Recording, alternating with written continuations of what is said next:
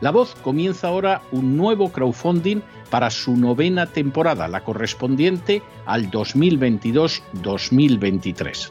Lo hace además en unos momentos en que la libertad de expresión está más amenazada que nunca en décadas en España, en Hispanoamérica y en el resto del mundo. Una vez más, como en las temporadas anteriores, está en sus manos la conclusión o la continuidad del programa La Voz.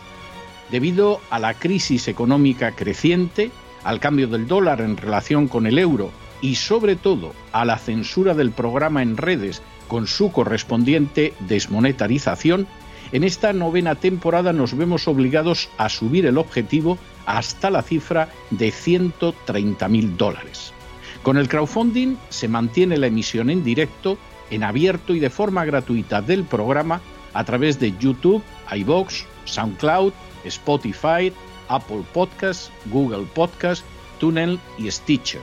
Además, por supuesto, de encesarvidal.tv.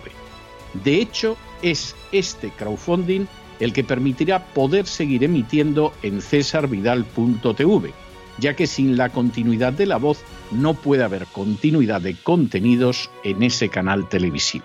Si la voz, tras la conclusión de esta temporada, no pudiera regresar en el mes de octubre, quizá no sucedería algo tan grave.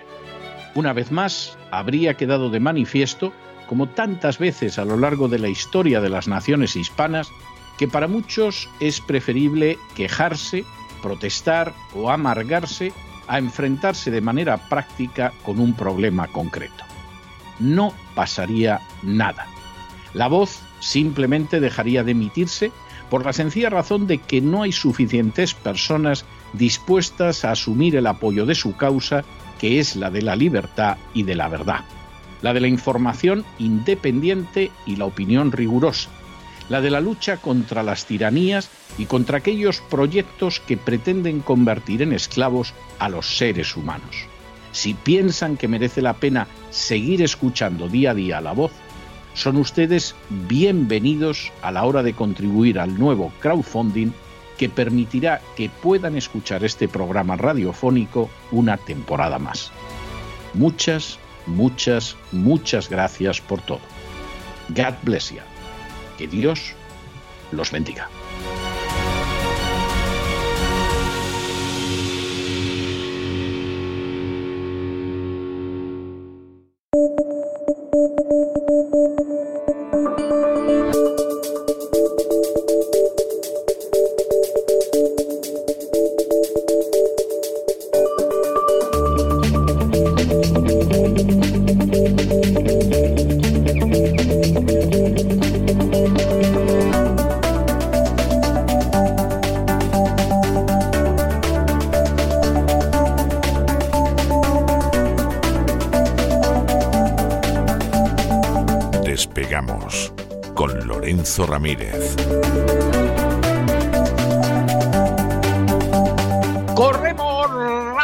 y veloces hacia nuestro avión, atravesamos el umbral, nos tiramos en plancha sobre los asientos, nos abrochamos los cinturones,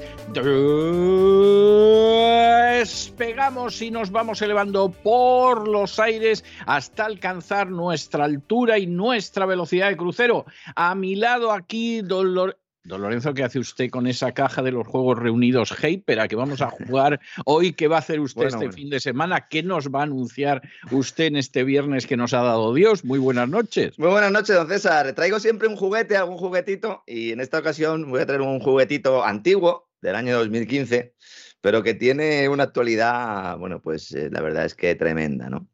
Porque es un juego en el que los malos, las élites globalistas, se dedican a diseñar hambrunas diseñan hambrunas, hacen, en este caso, no serían ni juegos de guerra ni juegos de gérmenes, como hemos contado en otras ocasiones. Es decir, no estaríamos hablando de un escenario geopolítico en el que Japón ataca a Taiwán, como hemos contado aquí, que están planteando las élites. Tampoco eh, estamos hablando de esos juegos de gérmenes en los que de repente ahí va, hay un virus de un mono que se escapa después de haberse lo metido nosotros primero, o de un murciélago. No, no es el caso. Hoy toca hablar de experimentos, los experimentos del hambre. Ya dedicamos un programa hace muchos meses a contar como una de las estrategias, uno de los pilares de esta nueva marca de la agenda globalista, de este gran reseteo, viene por el tema de la comida. No solo utilizar el, hambre, la hambruna, el acceso a determinados granos eh, como elemento de control, sino también para fomentar migraciones, ¿eh? ese plan Calergy que parece que no existe, pero cuando empezamos a mirar a lo mejor tiene más sentido de lo que algunos se piensan, también con el tema relacionado con el cambio climático, ese uso del cambio climático para mundo en ese estado permanente eh, de hambruna.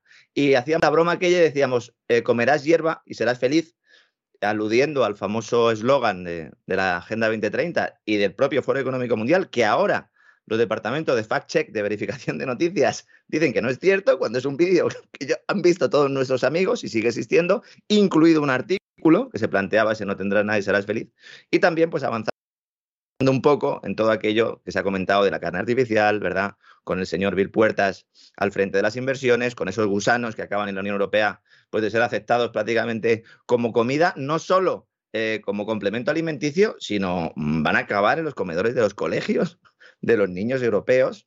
Me río por no llorar porque yo ya sabe usted, don César, que tengo dos pequeños, ¿no? Todo esto venía por un camino, pero esta semana hemos conocido unos documentos, sobre todo hemos conocido la asistencia a un proyecto, porque estos proyectos eh, son múltiples y no podemos estar a todo, evidentemente, sobre todo si volamos todos los días, ¿verdad? Analizando la actualidad económica. Nicolás Laje me puso sobre la pista Nicolás Laje, que tiene también un, canal, recomiendo que sigan, también hace, hace buenos programas, me puso sobre la pista de un experimento de guerra que se llama Food Chain Reaction, reacción de cadena de comida, juego de seguridad alimentaria mundial que mañana vamos a destapar, vamos a desvelar. Desafortunadamente, buena parte de la documentación que vamos mañana a mostrar no la van a poder eh, conseguir nuestros amigos en Internet, normal. A lo mejor ya tenemos que empezar a pensar en crear una especie de servidor para subir algunos documentos que van a ser importantes porque están siendo eliminados. De hecho, la página web de este juego de guerra está eliminada. ¿eh? Lo que pasa es que, bueno, tenemos nuestros recursos y hemos conseguido los documentos no solo los documentos de las conclusiones, que eso mm, se hizo más o menos, eh, em, se difundió más o menos, se hizo más o menos público en el año 2016, cuando todavía no sabíamos que todo esto iba hacia adelante, sino también las características concretas de ese juego, los escenarios concretos que se plantean en un juego que va del año 2020 al 2030, don César, que tiene 65 jugadores, que tiene una célula de adjudicación y un grupo de control que los maneja como si fuera un juego de rol, con escenarios varios, emigración, catástrofes. Algo pasa en Rusia, algo pasa en Ucrania, algo pasa en el Sahel, algo pasa con Marruecos. Fíjese. Sí, sí, sí, sí. Fíjese. Yo iba leyéndolo y de, verdad eh, he tenido que hacer un esfuerzo, eh, por resumir, porque hay muchas, muchas circunstancias ahí y sobre todo muchos pequeños mensajes, pero cuando uno sabe leer y ya lleva mucho tiempo leyendo la documentación de esta gentuza, porque es de lo que son, hablando en, en plata, ¿no?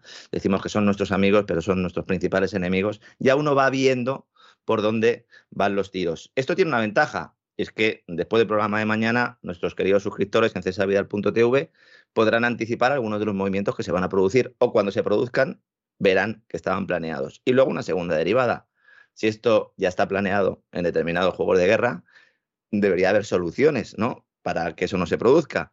Pues no, lo que hay son soluciones a posteriori después de que se produzca. Y vamos a contar cuáles son esas soluciones, cuál es esa agenda que nos van a intentar vender, que como siempre digo, pues no tiene por qué salir adelante. De hecho, están desesperados en, y por eso están apretando el acelerador hasta el 2030, pero que bueno, que de alguna manera, pues sí, lo sufrimos en nuestras carnes y tenemos que conocerlo y estar eh, sobre todo seguros, como digo, de quiénes son nuestros enemigos para encima no entregarles la cuchara, don César. Efectivamente, porque ya es el remate, vamos. Efectivamente es así, es así. Así que nada, espero que sea un programa interesante, supongo que sí. Entenderán mucho de nuestros amigos por qué vemos titulares en la prensa todos los días con lo de la gran hambruna. Nosotros hicimos cuentas hace un par de meses, eh, hicimos un despegamos contando y explicando ¿no? las, principales cifras y por qué se iba a producir una hambruna después de haber bloqueado lo que es eh, toda la exportación eh, ucraniana y rusa. No nos olvidemos que hay una, una prohibición doble y con unas minas que hay en los puertos que ha puesto la NATO para que no salga esos cereales, ¿no? De todo eso ya hablamos en otro programa, pero mañana nos centraremos más en este escenario. Cogeremos el DeLorean, nuestra particular eh, máquina del tiempo, e iremos a 2015 para entender buena parte de lo que está pasando en este 2022, don César. Muy bien, pues me parece estupendo. Seguro que va a ser uno de esos programas que, como todos los fines de semana, no defrauda. Como, como he visto algún usuario de Twitter en las últimas horas, es que no hay uno malo, decía, ¿no? Como diciendo, es que es, que no es decir que, que, una semana están más flojos. Esto como los toros, ¿no? Como una los toros, semana baja el nivel, aquí en absoluto. Es decir, aquí es que no hay uno malo. No hay uno malo, de vez en cuando se enviste mejor, otra vez es peor, pero bueno, intentamos mantener el nivel, don César. Sí, sí, sí, no, no, mantiene usted el nivel, pero, pero vamos, muy holgadamente y muy gloriosamente. Esa es la, esa es la realidad, no tiene más vuelta de hoja. Bueno, pues un abrazo muy fuerte y nos encontramos este fin de semana en el gran reseteo en cesarvidal.tv. Hasta mañana, don César, un abrazo. Hasta mañana.